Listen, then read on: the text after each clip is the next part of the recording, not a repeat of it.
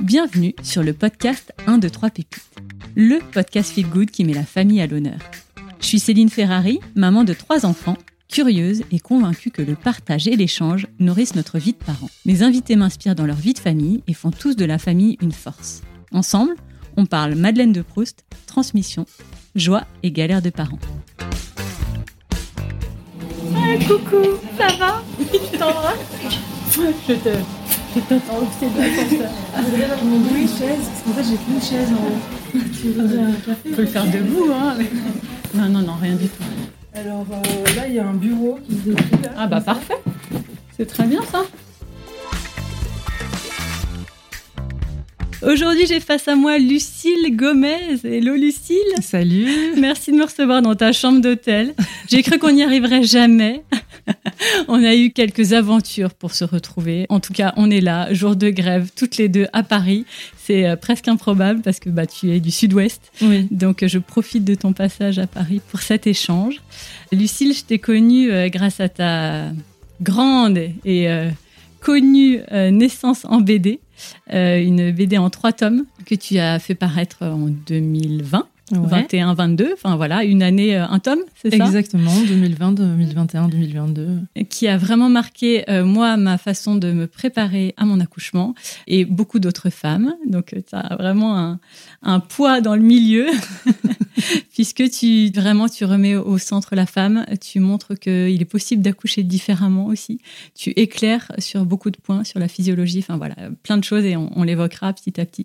Mais ce qui m'a fait aussi te contacter, c'est parce que tu viens de sortir une autre BD qui s'appelle Je veux tout. Cette phrase fait tellement écho à ce que je vis moi en tant que maman, dans ma vie pro, dans ma vie de famille. Je me suis dit que je pense qu'on aurait pas mal de choses à, partager. Et puis on va parler bien sûr de ta vie de famille. On est sur un podcast famille, donc euh, j'ai hâte d'en savoir un peu plus sur toi, ton contexte, ta vie de famille. Je te propose pour démarrer, et pour ceux qui ne te connaissent pas, de te présenter comme tu le souhaites, de me présenter aussi ta famille, et puis euh, un petit clin d'œil, parce que cette BD, Naissance d'une BD, s'appelle euh, aussi Découvrez vos super pouvoirs, entre autres, de te présenter avec euh, quel est ton super pouvoir, Lucille Alors, je suis Lucille Gomez, je dessine depuis toujours, enfin à partir du moment où j'ai commencé à tenir un crayon, j'ai toujours aimé les histoires. je crois que mon super pouvoir, c'est justement ça. c'est déjà pas mal. C'est euh, d'aimer les histoires et d'aimer surtout. Euh, je, pense que vraiment, mon super pouvoir, c'est le rire. C'est, euh, je suis très bon public en termes d'humour et j'ai toujours très envie de faire rire les gens. Donc j'y arrive pas à tous les coups, c'est certain, mais je pense que vraiment c'est ce qui m'aide dans les hauts et les bas de la vie, c'est d'avoir ce goût pour le rire. D'où il te vient ce goût pour le rire, d'après toi? Il y a un petit truc familial, je pense. Euh, ma mère euh, fait pas, fait jamais de blagues ou de choses comme ça. Elle était professeure, euh, mais j'étais dans son collège et les bruits de couloir, parce que les profs, il y toujours lui, il pue de la gueule, lui ceci, lui cela. Moi, ce qui me revenait aux oreilles, c'était ah ouais on sait pas pourquoi, parfois, elle rigole toute seule. Et euh, bon, ouais, je pense que j'ai ça aussi. Même quand je suis au fond du trou, euh, parfois, je prends un recul sur moi-même et je trouve ça marrant. Enfin, c'est vraiment bizarre à dire et je pense vraiment que c'est une force parce que je crois pas que tout le monde ait cette chance. Mais oui. Et d'ailleurs, tu l'utilises euh, à bon escient dans ton travail, puisque toutes tes BD ont ce trait d'humour, et c'est ça qui fait qu'on s'attache aussi à, à, ton dessin et ta patte. Quoi. Est-ce que tu peux me présenter ta famille? Oui, alors euh, ma famille se compose très classiquement en fait. Euh, j'ai un chéri et euh, deux enfants, un grand garçon qui a 9 ans et un petit qui ne veut plus qu'on le dise qu'il est le petit, mais qui a 4 ans et demi. On va aller directement à Je veux tout. Je crois que c'est ça, en fait, qui va nous amener petit à petit à des discussions riches. Mais avant, j'ai une question rituelle dans mon podcast. Lucille, c'est quoi Madeleine de Proust Pour moi, il y a vraiment la, musique a un pouvoir très puissant de transport dans le temps et l'espace. Et euh, quand j'écoute Anne Sylvestre, et euh, j'ai ressorti Anne Sylvestre à la naissance de mon premier enfant, et ça faisait très longtemps que j'avais pas écouté les comptines d'Anne Sylvestre, c'est-à-dire les chansons pour enfants, ça me transporte immédiatement dans une ambiance. Enfin, en fait, euh, mon mec se fout de moi un peu parce que quand il y a Anne Sylvestre qui passe, j'ai les larmes qui me viennent aux yeux. Ah C'est très puissant. très vite. C'est hyper puissant. Et euh, j'ai pas eu, j'ai pas eu une attitude de fan absolue. Il y a plein de choses que j'aime, plein de gens, plein d'artistes que j'aime, mais je sais que celle pour qui j'ai pleuré à la chaude larme, c'est quand euh, Anne Sylvestre est morte. J'ai eu l'impression de perdre une grand-mère. Enfin, Mm. c'est vraiment. Ça a bercé ton enfance. Ouais. mm. Et, euh, et c'est amusant, en effet, quand on devient euh, parent, on va rouvrir des tiroirs qu'on n'avait pas euh, volontairement enfouis, mais qui n'avaient pas lieu d'être dans nos vies, Mm. et qui rejaillissent comme ça, et qui, en effet, nous sortent plein de Madeleine de Proust. Et je crois que c'est ça qui, qui fait que je pose cette question aujourd'hui, parce qu'en fait, je vis ça, moi, au quotidien, et je trouve ça assez fort. Ouais. Parce que c'est comme euh, des souvenirs qui font des pop-up, là, euh, des fenêtres qui s'ouvrent euh, que tu n'avais pas anticipé. Mm. Et, et ça m'émeut beaucoup ce que tu me dis parce que je, je vois tout à fait. Voilà, Mm. ça, tu fais le pont en tout cas avec quelque chose entre ton enfance et, et ta vie de maman. Quoi. Comment tu vas en tant que maman de deux garçons, avec une vie bien remplie euh, de dessinatrice, avec des engagements forts, féministes aussi, quand même, euh, avec tout ton livre autour de la naissance C'est quoi ton équilibre de vie aujourd'hui? C'est euh, vraiment un jeu d'équilibriste incroyable. J'ai l'impression que là, je suis dans un petit répit. Euh, Donc, euh, si tu veux, je me ressource à fond pour euh, parce que je me dis bon, la prochaine vague va arriver. Comme les contractions, ça me fait penser oui, cette image. aux, aux contractions où euh, voilà, c'est quand on fait du surf, les vagues elles sont par 7, tu sais, on sait qu'il y a plusieurs grosses vagues. Ah non, je savais pas. puis Par après sept plusieurs- Ouais, Ah, je ne savais pas pas. par 7 le Ah, chiffre, mais on- par paquet de vagues. Enfin, Ah, d'accord. Ah oui, je comprends. on sait qu'il y a- il y en a- voilà, ça. Il y en a quelques-unes qui sont plus grosses, puis après, euh, voilà, ça se calme un peu, puis ça revient. Bon, bref, je digresse. Ouais, en ce moment, j'ai l'impression qu'il y a une accalmie parce que mes enfants sont un peu plus grands, parce qu'il y a eu énormément de densité dans les dernières années. Et donc euh, là, voilà, j'ai l'impression que ça se calme un peu. Bon, 4 ans et demi, 9 ans, c'est le, le cœur de l'enfance. Et l'autre jour, je me disais, euh, je disais à mon compagnon, il y avait les, enfants qui jouaient, qui étaient dans leur monde de Lego, là, qui s'entendaient super bien. Je disais, tu vois, quand j'imaginais être parent avant, c'est ça que j'imaginais. C'est ce moment-là. En fait, ce moment-là, il est assez furtif quand même. Et puis il arrive quand euh, on a passé quelques années de Ouais. maternité, quoi. Ça. Oui, t'avais pas peut-être anticipé la- le, le fameux tourbillon de la petite enfance euh, ouais, avec ses jouets et galères. Ouais. Ouais, ce qui était, qui était, il y avait du positif aussi, Ouais. mais c'est vrai que là, ce, ce- pour moi, quand je pense à l'enfance, je pense à ces heures de jeu où euh, nos parents nous appellent pour manger, euh, on sait plus vraiment quelle heure il est parce qu'on était Mm. absorbé par son jeu et tout. Pour moi, c'est ça l'enfance en fait. Et donc, euh, T'es maman de deux garçons, 9 et 5 ans, tu me disais. T'as passé un, un gros cap euh, de la petite enfance. C'est quoi ton regard sur cette première tranche de vie de maman? Franchement, c'est euh, bravo meuf. Mais t'as raison J'adore C'est, euh, je, je me rendais pas compte de tout ce que ça impliquait, de tout ce que ça allait transformer, de à quel point c'était euh, tumultueux et profond euh, le, le fait de devenir maman. Et euh, heureusement que je me rendais pas compte parce que je crois que si je m'étais rendu compte, j'aurais eu peur. Et finalement, euh, là, je me dis euh, ouais, bravo, hein, tu l'as fait. Souvent sur le moment, j'ai l'impression d'être pas assez. Je suis pas assez ci, je suis pas assez ça, j'ai pas assez travaillé, j'ai pas assez euh, été présente pour mes enfants, pas assez pour mon travail, que dire de mon mec, et puis moi, et puis... Et euh, franchement, euh, on est un peu trop impitoyable à se voir en pas assez. En prenant un peu de recul, je trouve que franchement, T'assures. ça fait pas du tout modeste de dire ça, mais c'est une traversée euh, quand même. euh, ouais, et autour de moi, j'ai envie de leur dire à tous les nanas que je connais, bravo les meufs, quoi. Vous faites des trucs incroyables. Trop bien. T'as bien raison. T'as dit que c'était tumultueux. Ouais. C'est quoi l'image qui te vient par rapport à ça? Qu'est-ce qui a été le plus tumultueux? Pour moi, le plus difficile dans la parentalité, c'est vraiment, ça va paraître très euh, bête, mais c'est le sommeil. Hmm. Alors, c'est peut-être pas le, le cas pour tout le monde, mais moi, je pense que c'est vraiment la base de ce que j'ai trouvé difficile pour plein de raisons. Mais la première, c'est une raison physiologique, c'est que euh, quand on manque de sommeil, c'est le socle de la santé mentale, de la santé tout court, que c'est euh, très euh, exigeant. Enfin, ça dépend aussi des enfants, des contextes, etc. Je sais même pas comment font les, les, les mamans solo, les parents seuls. Mais euh, ouais, c'est pour moi, c'est ça qui a été le, le plus euh, difficile. Et tous les tumultes viennent un peu de ça après. Je veux tout, c'est ta nouvelle BD. Tu m'expliques la jeunesse de ce Je veux tout. Je veux tout, c'est euh, le constat euh, que je fais dans ma vie il y a une exigence euh, que j'ai par rapport à la vie que je veux avoir, c'est-à-dire que je, je, sais pas, j'ai l'impression d'être, et c'est le cas d'ailleurs, je suis privilégiée. Je vis dans un monde, à une époque, un milieu social où euh, j'ai le droit de choisir. J'ai le droit de choisir si je veux être maman ou pas, si je veux être en couple avec un homme, une femme, si je veux pas être en couple, si je veux travailler ou être au foyer, si je et en fait, ce, ce, cette multitude de choix, me donne envie de dire mais moi je veux pas choisir. Je veux tout. Je veux avoir des enfants avoir un amoureux mais qui soit pas juste un coloc qui soit vraiment un amoureux. Je veux être maman mais être maman proximale bienveillante euh, cuisiner bio et faire des petits fours. En fait euh, je veux aussi avoir une vie pro exaltante pas faire un, bullshit job avoir vivre de ma passion etc et au bout d'un moment j'arrive dans cette course effrénée à vouloir euh, avoir une vie et surtout la vouloir de façon parfaite et avoir une exigence par rapport à ça. Euh, je ne sais plus trop si je veux tout ou si je dois tout faire, ou si c'est euh, mhm. que je me suis mis dans la tête des injonctions comme je peux, je dois.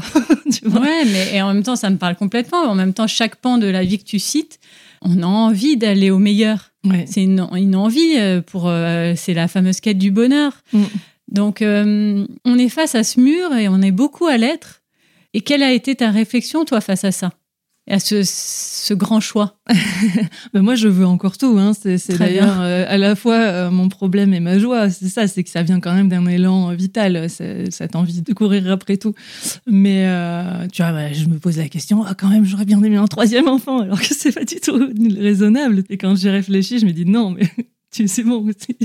Euh, on va s'arrêter là. Mais euh, ma façon de répondre à ça, c'est de juste de euh, d'être ok avec le fait que ce soit tout un peu bancal parfois et que ce soit pas parfait et que ouais le salon soit en bordel et pas à épingler sur Pinterest et que hmm. ce soir-là, bah, je suis crevée, je vais pas raconter une histoire puis une autre, puis une autre, puis une autre à mes enfants. Je vais savoir leur dire non, maintenant j'ai besoin de dormir. C'est de me rendre compte que tout est en mouvement et que l'important c'est peut-être. En fait, un truc qui me fait vachement de bien au moral, c'est l'idée que je progresse, que j'apprends, que c'est pas les choses sont pas figées. Moi, ça me fait beaucoup de bien. Et ça, et le fait d'être relié à d'autres personnes qui vivent des choses similaires, semblables, de pas me sentir seule. Alors, euh, il y a le le fléau de la comparaison, je pense, aujourd'hui, de se comparer à des images inatteignables, euh, etc., accentuées par les réseaux sociaux, euh, mm. le nombre de likes et tout ça, histoire de performance, qui est, euh, d'après moi, vraiment délétère.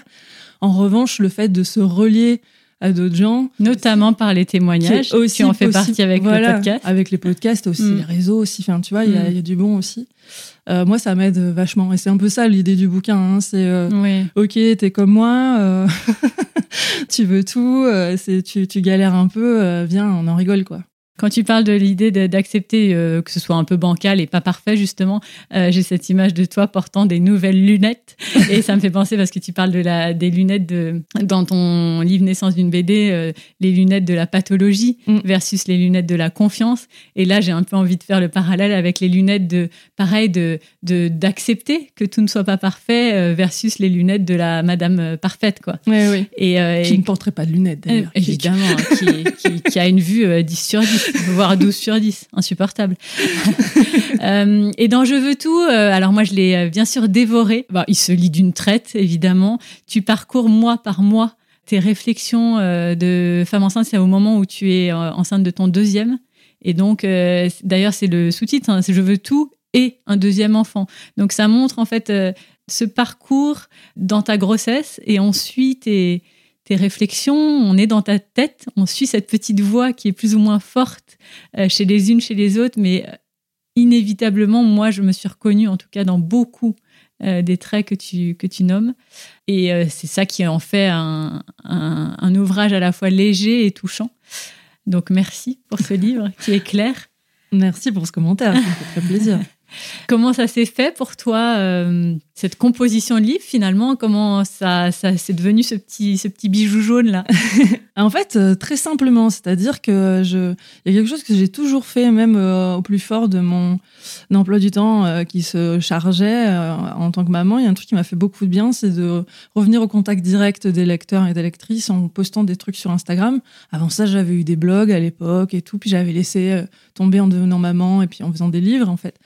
Et quand j'ai j'ai eu mon deuxième enfant, euh, très spontanément, j'ai eu envie de dessiner sur Instagram pour avoir. En fait, tu sais, les gens qui font du stand-up et tout ça, le rire, c'est quand même chercher la connivence avec les gens, chercher Ouais. une complicité, créer un lien, de dire ah ouais, tu vois. On s'est compris. et, euh, et que ça, c'est les gens qui font du stand-up, par exemple, ils rôdent leur spectacle, ils essayent leur blague, ils voient en direct la sanction est immédiate, ça marche, ça marche pas, les gens rient, les gens ne rient pas. Quand on fait de la BD, on est tout seul dans son bureau, tu vois. Et euh, c'est un peu dur parfois de savoir si euh, c'est drôle, si c'est pas drôle, si ça intéressera quelqu'un ou pas. Et le processus du livre est hyper long entre le moment où tu fais ton truc, le moment où tu vois, tu convaincs un éditeur, machin, le, au moment où il est imprimé et dans les librairies, finalement, tu as l'impression d'être passé à d'autres choses. Donc c'est super chouette pour moi. Et j'ai fait ça au moment de ma deuxième grossesse. Et puis, au fur et à mesure, j'ai des éditeurs qui m'ont proposé de faire des livres de euh, ce que j'appelle mes strips en jaune, donc sur, euh, sur Instagram.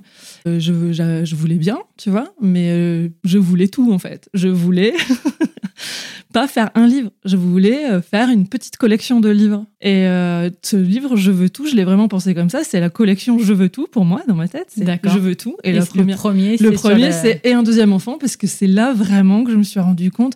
Mais enfin, quoi, meuf, tu as galéré. T'as eu ton premier enfant. T'as continué ton boulot. Ça, t'as été épuisé. Ça a été hyper difficile de retrouver une vie de couple, une vie sociale. une vie- Et maintenant, t'en veux un deuxième? Vraiment? Tu pousses pas un peu le bouchon trop loin? T'es sûr, quoi? Ouais. donc ça commence par ça parce que c'est vraiment le, le- moment où j'ai repris euh, les strips euh, sur Mm. Insta et tout ça. Mais euh, pour moi, dans ma tête, il y aura je veux tout et un bébé qui dort, je veux tout et un boulot, vivre de ma passion, tu vois, Mm. je veux tout et euh, jusqu'à je veux tout une convention obsèque. Et, tu vois non mais moi, l'idée, c'est vraiment d'explorer ce truc euh, étape par étape sur euh, comment on fait, comment on s'en sort dans telle et telle étape de ma vie. Et c'est pour ça que j'avais pas envie de faire le thème que de la grossesse. L'intérieur, j'ai laissé les moments qui correspondent à ma deuxième grossesse où euh, mais j'ai des potes qui sont sur Tinder et qui alors que moi je suis enceinte donc ça fait un peu décalé euh, elles sont en train de chercher des gars sur Tinder euh, enfin voilà Oui. a- je passe mon permis de conduire et tout ça parce que je trouve que c'est c'est représentatif de la vie des, des gens en fait Que Ils tout sont- n'est pas dans une case Voilà, par pas- étape de vie. Quoi. c'est ça on dit les tranches de vie mais bon euh, au bout d'un moment euh, Il y a un moment, ça se, ça se ça s'entrecroise ouais, ça. c'est ça Euh, moi, parfois, je peux ressentir ça, donc je me dis que peut-être toi aussi, je veux bien ton avis là-dessus. Une certaine euh, petite colère qui gronde sur la société, sur toutes ces situations qui font qu'on en est là, à tout vouloir et à se, à se fatiguer aussi. Mm. Est-ce que tu ressens ça? Oui, ce que je ressens, c'est euh, beaucoup le, le jeu dans Je veux tout.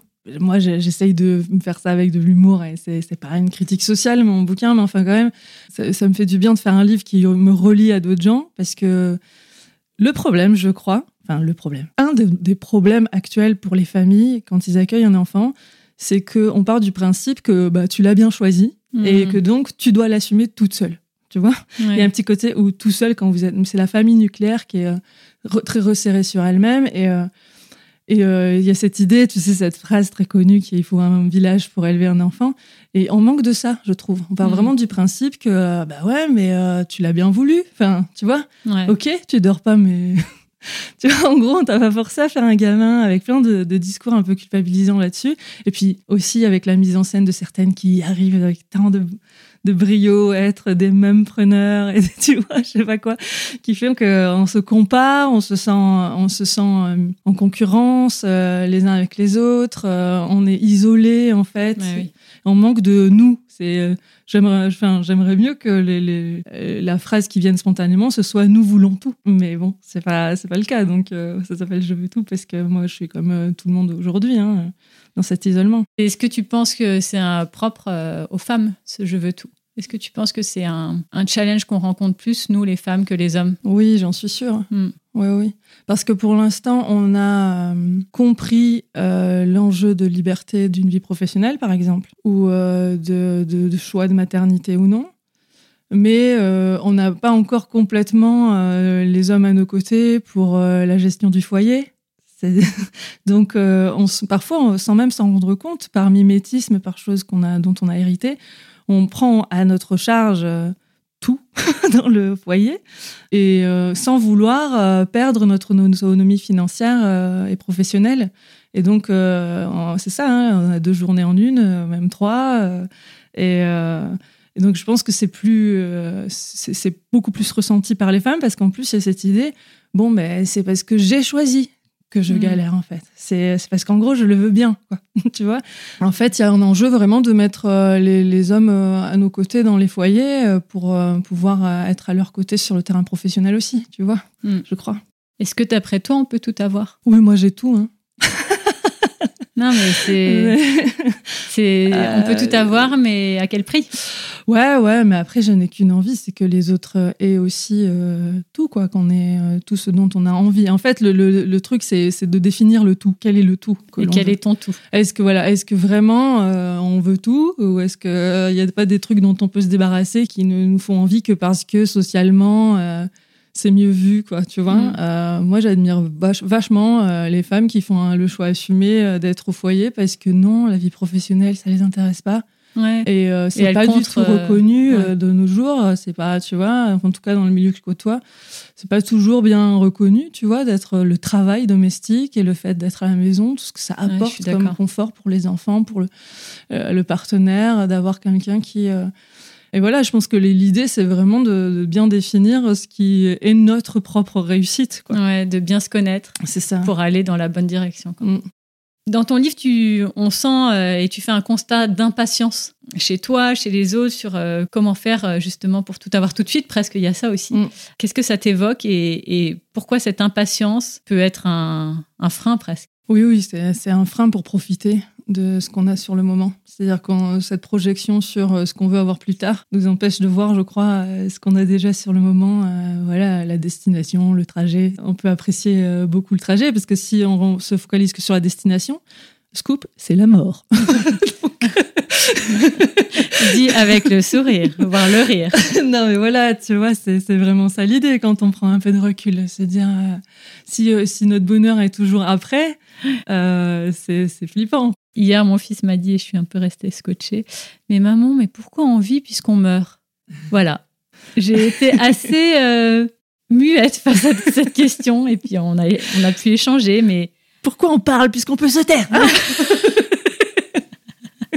il y a pas mal de pourquoi qui pourraient être remis dans ce sens. Intéressant. Non, Euh, Je plaisante, bien sûr.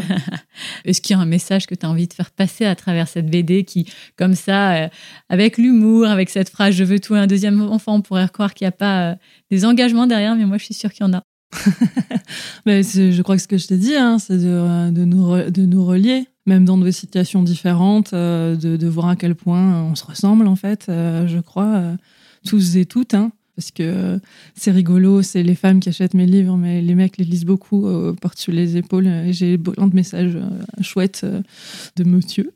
et notamment sur Je veux tout, parce que ils ont moins tendance à communiquer sur leurs émotions et tout, mais ils se posent aussi des questions évidemment, ils ont aussi des, injonctions qui, qui leur pèsent, donc et parfois ils ont aussi du mal à se mettre dans la tête de, de, celles qui partagent leur vie, donc Tu peux apporter cet éclairage. ouais, moi c'est vraiment euh, le message principal, c'est de, de montrer comment on se ressemble en fait. On traverse pas mal de choses communes. Mm.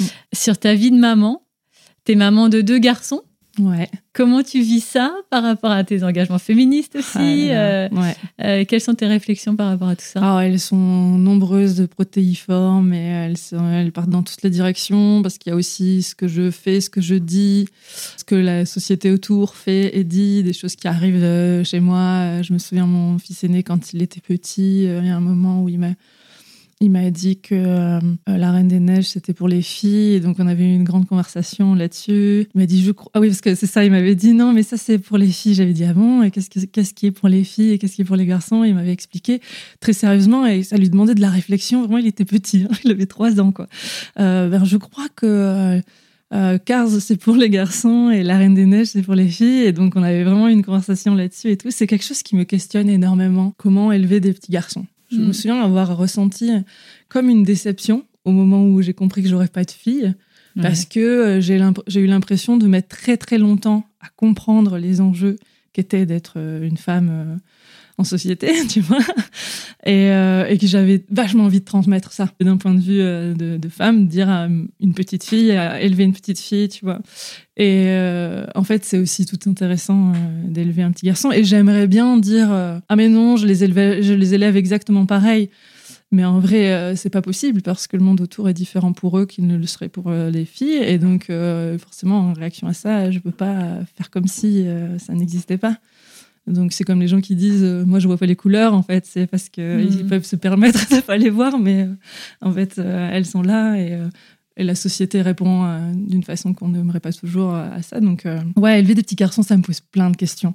Ça me pose plein de questions sur sur comment on a fait pour en arriver là quoi. Bah, c'est dans le livre hein, d'ailleurs. Balance ton balance ton porc tu sais la fameuse phrase de Simone de Beauvoir on ne naît pas femme on le devient eh bien, je me pose la question de naît-on gros porc?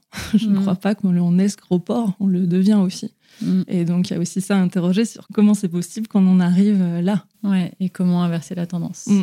Est-ce que tu as des exemples euh, récents sur ce sujet? Bon, là, tu m'as cité La Reine des Neiges, où tu, voilà, tu as besoin de d'ajuster euh, alors mon défi à moi, mais c'est vraiment ma façon de faire, hein, c'est de pas euh, faire porter sur euh, les, épaules de mes enfants, tu vois, qui sont des enfants, somme toute, euh, la culpabilité d'être né, tu vois, petit garçon. Enfin, oui. donc je veux pas qu'ils se sentent coupables. Je veux juste qu'ils se sentent euh, empathiques, impliqués euh, aussi dans les domaines qui sont normalement attribués plus euh, dans les normes. Je veux dire aux, filles. Enfin voilà, qu'ils se sentent libres en fait, tu vois, et, et empathiques quoi, et pas. voilà, pour, pour moi, c'est très questionnant de me dire qu'il y a des hommes qui violent sans s'en rendre compte, tu vois je me dis, euh, le lien a été complètement rompu hein, à un moment donné. Ça, c'est sûr. Donc, euh, il dit, ah, mais non, elle dit non, elle dit oui, tu vois. C'est vraiment des gens qui sont déconnectés de la réalité, quoi, de ce que peut ressentir l'autre. Donc, voilà. Comme tu dis, une grosse coupure, en effet. Lucille, t'es quel type de maman? Je suis pas sûre de savoir quel type de maman je suis, mais je sais quel type de maman je voudrais être. C'est-à-dire euh, quelqu'un qui reste ouvert et curieux à la personne qu'elle a en face, et donc d'être, de rester curieuse à mes enfants. C'est-à-dire euh, à l'écoute, quoi, en fait. J'aime beaucoup parler avec mes enfants, et c'est un peu une frustration pour mon deuxième d'ailleurs, parce que j'ai beaucoup moins le temps de parler avec lui. Et maintenant, j'essaie d'aménager des moments où on est, parce que l'aîné est très bavard. il ah, s'exprime très bien, etc. Voilà. Puis il est plus grand, donc il s'exprime euh, mieux, plus rapidement, tout ça. Et euh, j'essaie d'aménager des moments maintenant euh, avec le plus jeune en tête à tête parce que je le découvre un peu, tu vois. Hmm. C'est ah, intéressant. Tout d'un coup, d'avoir un moment que tous les deux consacré, ça fait que ouais, je découvre ce qui le préoccupe, euh, ce qui lui plaît, etc. Qu'il est euh, différent aussi dans ses attitudes et, ses... et, dans son cœur. Mm. Comment tu gères la, relation euh, de la fratrie, le fait d'avoir deux enfants, les ententes, les mésententes Ouais, c'est un gros sujet dont je veux tout là. C'est que mon fils aîné m'avait jamais demandé d'avoir un petit frère ou une petite sœur, ce que font certains enfants. Lui, non, ça ne l'intéressait pas du tout. À chaque fois qu'il avait affaire avec, à des bébés, il trouvait ça très malaisant, ces êtres euh, qui bavent et qui ne parlent pas. Euh. pas d'attirance, en tout cas. Ah non, il n'avait pas du tout euh, cet élan, quoi. C'est clair. Et aujourd'hui, ils s'entendent bien, ils s'entendent très bien, hein, parce qu'on voudrait toujours que tout soit parfait. Mais il y a des conflits. Il y a des conflits. Et c'est, je m'aperçois que c'est les moments où je m'énerve le plus, moi, en tant que maman. J'aimerais être la maman calme, n'est-ce pas? C'est les moments où ils sont en conflit. Et c'est très difficile pour moi à gérer parce que j'ai les émotions qui viennent et au bout d'un moment, je, je, me retiens de dire des phrases toutes faites qui me viennent à l'esprit, genre euh, Oh, ça suffit, je vais en prendre un pour taper sur l'autre. tu vois, ce genre de truc que je veux pas du tout, euh, que j'aimerais ne pas dire. et euh, j'ai fait un petit stage de communication pour les enfants. D'accord. Qui est issu de Faber et Maslich. sont des ah oui, j'en ai entendu parler. Voilà, j'avais fait C'est écoute pour. c'est ça, c'est. T'entends ou je ne sais plus. c'est allô, allô, Mayday, Mayday. c'est euh, écouter pour. Euh, ah, je l'ai plus.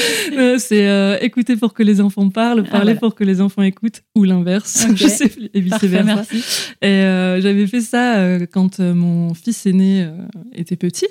Ouais. Et euh, j'avais trouvé ça super intéressant. Et au-delà de. Quand tu dis que tu avais fait ça, c'est un stage en, en collectif avec euh, d'autres parents? Ouais, alors Et, euh, une- je, je sais pas jusqu'à quel point ça existe partout, mais euh, comment de fil en aiguille, j'avais trouvé ça. Mais euh, c'est un petit stage, on se retrouve entre parents une fois par semaine et il y a une personne qui est euh, formée euh, à ça et qui euh, nous euh, invite. Alors, elle est, je pense que ça, ça tient beaucoup à la, à la forma- au formateur et à Bien la sûr, formatrice. hein. Mais elle est extraordinaire, elle est, elle est super et euh, on se sent pas du tout jugé, on n'est pas du tout euh, jugeant, on est là euh, entre parents qui galèrent, qui voilà, chacun avec son vécu différent et tout, et euh, on apprend euh, à euh, parler à ses enfants, à voir les choses sous un angle un peu différent. Enfin voilà, c'est vraiment.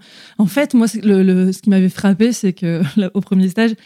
C'est que je trouve que ce sont des stages de communication qu'on pourrait avoir pour les adultes, en fait. Ouais. Je m'en suis servi pour parler à mon enfant, c'est sûr, mais aussi pour parler à mon mec, pour parler à ma petite sœur, pour, enfin, tu vois. Ouais. C'est des choses. Vraiment euh, des, oui, des bonnes connaissances sur la, la relation humaine, quoi. oui, voilà. la ça- communication. C'est ça, une- une- dans l'idée de la communication non violente, euh, tu vois, de, de, de rentrer en empathie, de voilà, de, par exemple sur euh, ma petite sœur, je suis pas sûre qu'elle va écouter le podcast, mais euh, je me suis rendu compte au bout d'un moment que sans le vouloir, en étant sa sœur aînée de 7 ans de plus, euh, quand elle me faisait part de ses problèmes, si j'enchaînais moi sur ah tu devrais ou pourquoi tu fais pas ça ou quoi, évidemment que ça allait être un peu offensant et un peu crispant euh, d'entendre un conseil comme ça, tu vois. Tout l'enjeu de ces petits stages que j'ai fait, c'est euh, quand quelqu'un te fait part de ses problèmes, en fait, tu les écoutes, Hmm. tout simplement. Et on vient pas forcément te parler d'un problème pour que tu trouves la solution, Ouais. tu vois. Et le simple fait d'écouter la personne et de reformuler ce qu'elle a ressenti jusqu'à ce qu'elle te dise oui, c'est ça, déjà, elle se sent comprise et déjà, ça l'apaise énormément. Ouais. Et euh, c'est vrai Et ça, que... tu l'as vu sur tes enfants? Et ça, je le vois sur mes enfants. Alors, c'est pas miraculeux parce qu'il y a aussi des moments où nous, émotionnellement, euh, il n'y a pas eu quelqu'un qui nous a écoutés activement et, qui nous- tu vois, et on est fatigué, etc. Mais quand même, il y a des choses qui ont été euh, vraiment euh, très efficaces pour moi dans la vie de tous les jours pour euh, euh, communiquer avec mon enfant et éviter des crises, euh, éviter aussi de se retrouver à dire des phrases qu'on n'a pas envie de dire et euh, qui sont parce que voilà, le meilleur apprentissage, c'est par mimétisme. hein. Donc, euh, en gros, dans la période où on apprend le mieux et le plus vite, c'est la petite enfance. Donc, tout ce qu'on a entendu euh, dans, lors- dans notre petite enfance, même si après, en théorie, on n'est pas d'accord, euh, en pratique, c'est tellement profondément. Ouais. voilà. Donc, bref, tout ça pour dire que j'avais fait ces petits stages pour mon fils aîné. Et il y en a un autre qui est spécialisé sur les fratries. Et je l'ai fait sur. parce que justement, alors, je me sentais parfois.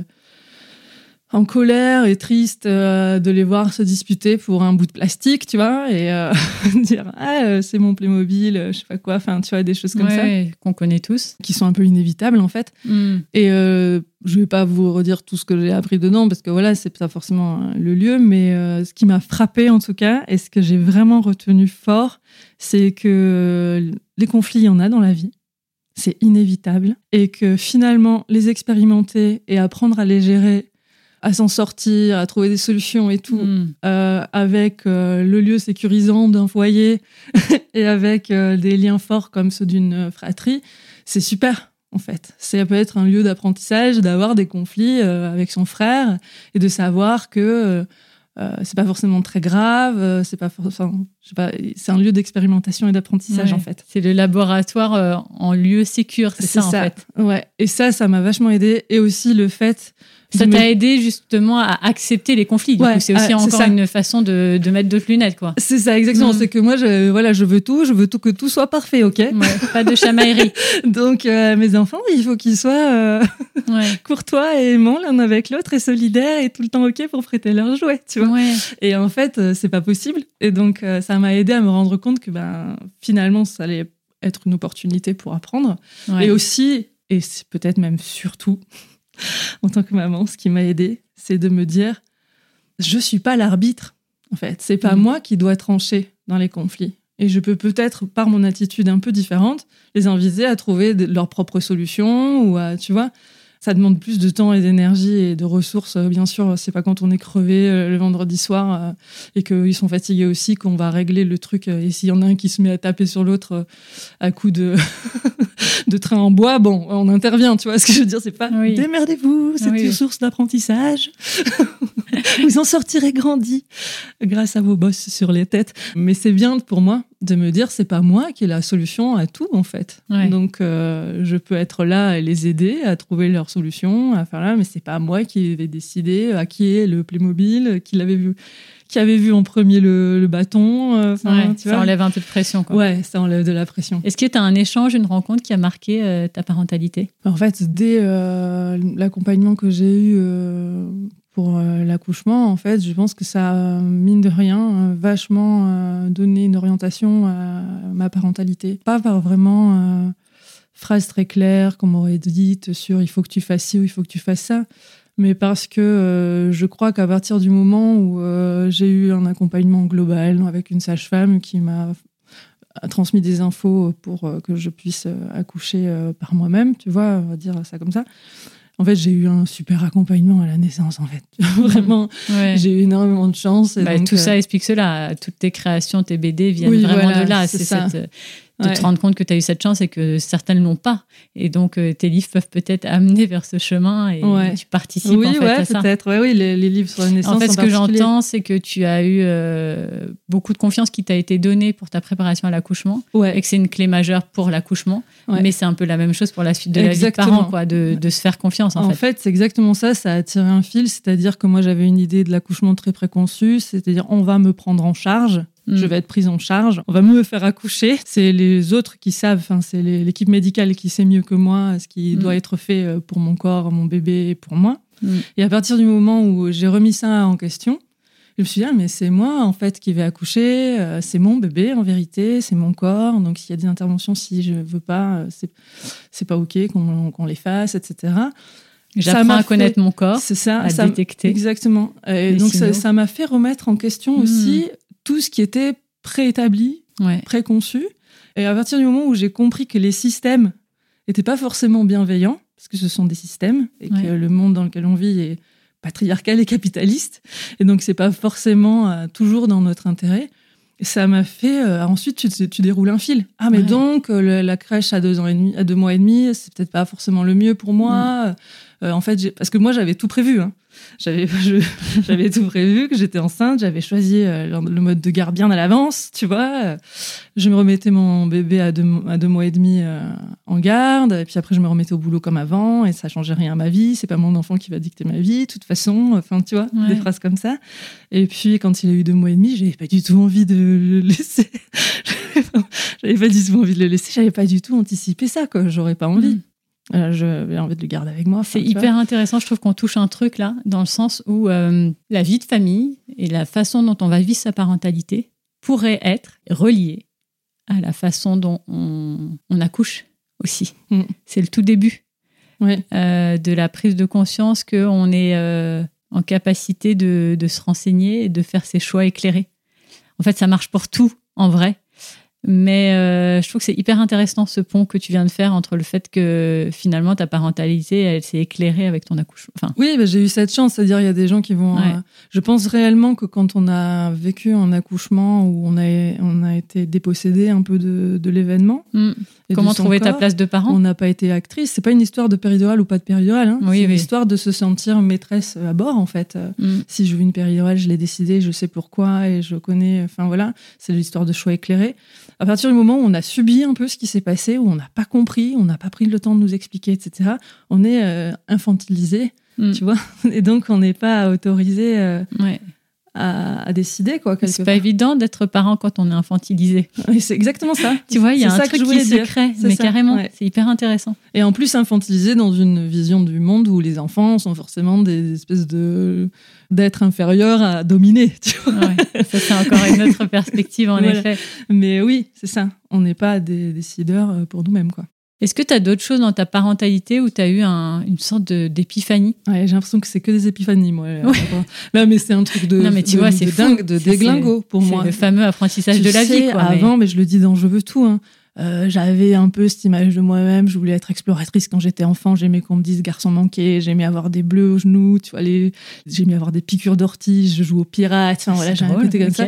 Même après, tu vois, j'aimais beaucoup voyager. Pendant longtemps, je savais pas où habiter. J'arrêtais pas de changer d'endroit. Je faisais, tu vois, des trucs un peu l'aventure, quoi. Et pour moi, euh, devenir parent, devenir maman, ça signifiait se poser. Se ranger. se ranger et avoir une vie donc bien rangée plan-plan, routinière, voire euh, un peu l'ennui. Et en vérité, c'est pas du tout ça qui est arrivé. C'est que j'avais l'impression que je vivais des expériences folles, mais l'expérience la plus, tu vois, en faisant des afters à Berlin et en partant euh, en road trip euh, en Inde et tout ça. Et en vérité, l'expérience la plus folle de ma vie, c'est de devenir maman. Hmm. c'est ça le truc le plus rock'n'roll que j'ai jamais que j'ai jamais fait, tu vois. Et en vérité, le plus gros booster aussi de développement personnel, de comprendre qui je suis, de comprendre où sont mes limites ou pas, ce que j'ai envie de transmettre, ce qui est important pour moi, quelle vision j'ai de l'avenir. Enfin, c'est des trucs. Euh, donc ouais, des épiphanies, j'en ai eu à plusieurs moments, je pense. Tu m'en cites une ou deux? Je me souviens euh, d'avoir lu euh, Elisabeth Guéguen et Isabelle Filiosa, tu vois, au tout début de ma... Je pense que mon fils aîné avait même pas un an et demi, hein, un truc comme ça. Et euh, à un moment, elle parle un truc tout bête hein, sur euh, son enfant intérieur. Mais tu vois, c'était des trucs que mmh. je m'étais jamais posé la question avant de, enfin, tu vois, ma relation à qui j'étais enfant et tout ça. C'est bête, hein, mais ça m'a retourné le cerveau ce truc. En fait, les situations euh, qui pouvaient euh, m'épuiser, etc., et que c'était aussi lié à mon propre vécu, ça paraît mm. évident, mais je l'avais pas. Je l'avais fait pas le pont à ce moment-là. Ouais, tu vois, je me souviens que je me suis dit à ce moment-là, ah waouh. En effet, euh, ça, ça, ça, fait revisiter ce que tu disais un peu tout à l'heure, euh, de voir nos enfants grandir, ça fait revisiter notre propre, enfance. Mm. Et donc le lien à nos parents, etc. Donc, euh, euh, je me souviens de cette lecture, ouais. Après, il y en a eu plein d'autres, mais cette lecture, j'avais, je me souviens que j'avais souligné des trucs pour que mon mec le lise, mais sans, sans succès. Bah, on tente des trucs, on tente. Il y a eu aussi, d'un point de vue féministe, euh, l'urgence d'être féministe et de me ressentir, de me revendiquer féministe est venue euh, avec la répartition des tâches ménagères. Je me mm. souviens avoir eu un moment une prise de conscience énorme que, comme en plus je cumule le fait de travailler, mais aussi d'être indépendante. Donc c'est pas de telle heure à telle heure, maman est au bureau et euh, donc ben il faut s'organiser pour que quelqu'un aille chercher le petit, etc c'est toujours moi qui prenais sur mon temps de travail. Et euh, je me souviens avoir eu un moment de prise de conscience énorme où je me disais, mais pourquoi je prends tout à ma charge d'emblée? En gros, il fallait que j'ai une énorme conversation euh, avec le père de... De mise au point, ouais. Ouais, c'est ça. C'est parce que je savais que c'était une bombe à retardement, ce truc. Qu'au bout d'un moment, cette inégalité euh, dans la répartition des tâches, ça allait faire que j'allais déjà exploser en plein vol et puis en plus lui en vouloir énormément. Ouais, nourrir de la rancœur, ouais. ouais. Ouais, je suis passée par là. Je vois tout à fait ce que tu veux dire. Je pense que c'est courant. Et comment tu as réalisé et comment tu as ajusté? En fait, euh, j'ai réalisé grâce à un psy. C'est la première fois que je suis allée voir un psy. J'étais épuisée, en fait. J'étais hmm. épuisée. Je suis allée voir un médecin pour euh, une angine et puis il m'a dit euh, Et sinon, ça va? Et j'ai pleuré. Il y a une campagne qui vient de sortir à Gaïa qui dit Demandez aux mamans comment elles vont. et elle demande et la nana s'effondre. Et il paraît qu'il y a plein de filles qui ont vu cette pub et qui se sont mises à pleurer en fait, parce que ça faisait écho à vraiment un vécu. Bah tu vois, rien que le fait que tu dis ça, ça me... Ouais, la fameuse reliance. Ouais, ouais, c'est ça. Euh, et, donc il m'a donné la carte euh, d'un psy euh, qui faisait de la Gestalt thérapie. C'est lui qui m'a fait prendre conscience clairement de l'inégalité des choses et de, et de l'importance qu'il y avait à oser dire ses besoins, oser mm. exprimer ses besoins, déjà de les identifier, parce que, et ensuite de les exprimer. Parce qu'en gros, euh, tu sais, il y a cette idée que, qui est très répandue de charge mentale et de euh, euh, les hommes qui disent comment je peux t'aider, sous-entendu, euh, c'est à toi de le faire, mais moi je vais t'aider. C'est à toi de faire euh, les courses, le ménage et, et euh, tout ce qui concerne les enfants, et, etc., etc. Mais euh, je peux t'aider, et donc c'est une charge en plus de se poser la question de comment il peut m'aider. Hmm.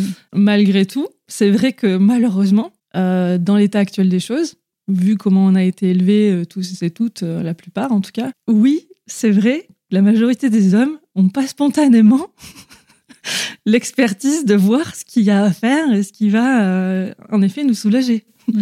Donc, malheureusement, c'est peut-être parfois nécessaire de faire un état des lieux en fait et de dire euh, regarde euh, moi je passe tant de temps à ça etc parce que c'est pas forcément de la mauvaise volonté de leur part mais juste une ignorance quoi Et donc vous avez fait ce fameux. bon pas de manière aussi euh, protocolaire que ça hein, mais ouais ouais ça a, été- ça a donné lieu à des euh, mais les, les choses sont beaucoup plus équilibrées maintenant même voire à certaines périodes euh, c'est lui qui, qui euh, fait beaucoup plus de choses que moi Ouais, ça à la maison euh, de cette manière. ouais ouais Et tu vois, on a parfois besoin en effet d'un regard extérieur. ouais Euh, donc c'est intéressant de se dire qu'un psy peut aussi amener euh, d'autres lunettes au sein du foyer. Oui, puis parfois, on imagine le psy comme étant un truc où on va parler euh, de son enfance et tout. Ça peut être aussi très concret. Hein. Une Ouais. psychothérapie, ça peut aussi être sur. euh, Comment on améliore euh, concrètement Ouais. euh, le quotidien. Voilà, c'était le cas. C'était très Ouais. concret, quoi. Tu Mm. vois, c'était vraiment. Et votre petite famille à quatre, là, est-ce que vous avez un rituel propre à, à vous quatre? On a plein. J'aime bien cette question. Ouais. Il y a toujours les Après, c'est un sourires. peu intime. hein, Ah même. là là, bah, révèle-moi ce que Non, tu veux. mais ça, parce que ça- vu de l'extérieur, ça peut paraître un peu con-con, je pense. C'est pas grave. Euh, par exemple, on a un rituel. Le dimanche soir, c'est un peu le, très ritualisé parce qu'il faut être efficace, tu vois. Donc, 10-16 heures, euh, il y a le bain, on fait les cheveux, alors qu'on ne fait pas les cheveux tout ça la, la semaine. Donc, 17 heures. Après, on mange assez tôt. euh, ils sont en pyjama, on mange et tout. Et à 20 heures, il y a euh, le masque et la plume sur France Inter, Ah, que nous n'écoutons pas, mais qui est j'attends la suite. mais mais, euh, il y a le générique qui est le même générique depuis hyper longtemps. Et moi, quand j'étais étudiante, j'ai écouté Le Masque et la Plume. euh, mon mec, c'est pareil. Enfin, voilà, on connaît cette musique depuis super longtemps. Et donc, à 20h, il y a Le Masque et la Plume. Si tout va bien, on a fini de manger, parce qu'on a mangé très tôt. Et on danse sur le, masque sur le générique du Masque et la Plume. On se fait un gros câlin et on va se coucher. Comme ça, euh, voilà, on sera en forme pour le lundi. Trop mignon. Ça sonne, si tu veux, c'est l'alerte sonore un peu joyeuse de euh, la fin du week-end et de. Voilà. Ok. Et il faut être tout prêt pour, pour le câlin, euh, manger en pyjama. Quoi. C'est ça, exactement. On- exactement. Ça. On fait attention, attention, c'est bientôt l'heure, c'est bientôt l'heure, vite, vite. On se dit débarrasser, hop, et on se fait, voilà, Trop et on mignon. se fait la danse. Je vous imagine bien là, tous les quatre. euh, Trop sympa. Est-ce que tu as un mantra de maman? J'en ai un euh, qui paraît un peu con, mais je le dis jamais, mais à haute voix. Parce j'en ai jamais posé cette question. Mais euh, quand mes enfants sont très énervés entre eux, etc., je me dis ça, ne m'appartient pas en fait. C'est pas à moi dont il est question, tu vois. Ça, ça ne m'appartient pas. Le fait de me sentir un peu, tu vois, du coup, euh, éloignée. Prise de recul. Quoi. Voilà. euh, Cette situation ne m'appartient voilà, pas. ça. C'est ça. C'est ça. Et c'est pas que pour euh, mes enfants. C'est quand les gens sont énervés. Moi, je me déplace beaucoup à vélo, tu vois. La dernière fois, je me suis fait insulter euh, juste pour rien, juste parce que j'étais, voilà, parce que les gens sur la route sont énervés. De me dire ça ne m'appartient pas, en fait, ça, cette colère-là, elle a rien à voir avec moi, en fait, euh, Mm. ça, ça m'aide. Très bien. Bon, je te remercie, Lucille, d'avoir passé ce temps avec moi. J'ai adoré notre échange sur euh, le fameux équilibre de vie et puis sur euh, tes témoignages de vie de maman. On a commencé par la Madeleine de Proust. J'aime bien offrir un petit cadeau. J'ai pour toi des petites Madeleines. Oh, c'est trop mignon. une préparation pour Madeleine de Marlette qui soutient le podcast et que tu vas pouvoir faire à la maison, en famille et, euh, et vous régaler Parfait. Voilà. Génial, ça va faire plaisir à. en écoutant Anne Sylvestre. Maintenant, elles vont être salées parce que je vais pleurer dans, dans la pâte. si j'écoute Ah, trop chou. Non, mais elle a des. Je sais pas si c'est qu'elles sont. Après, elle a plein de chansons super émouvantes, Altine Pasquale. C'est vrai. On finira là-dessus. Merci Lucille. Merci à toi. À très bientôt. À bientôt.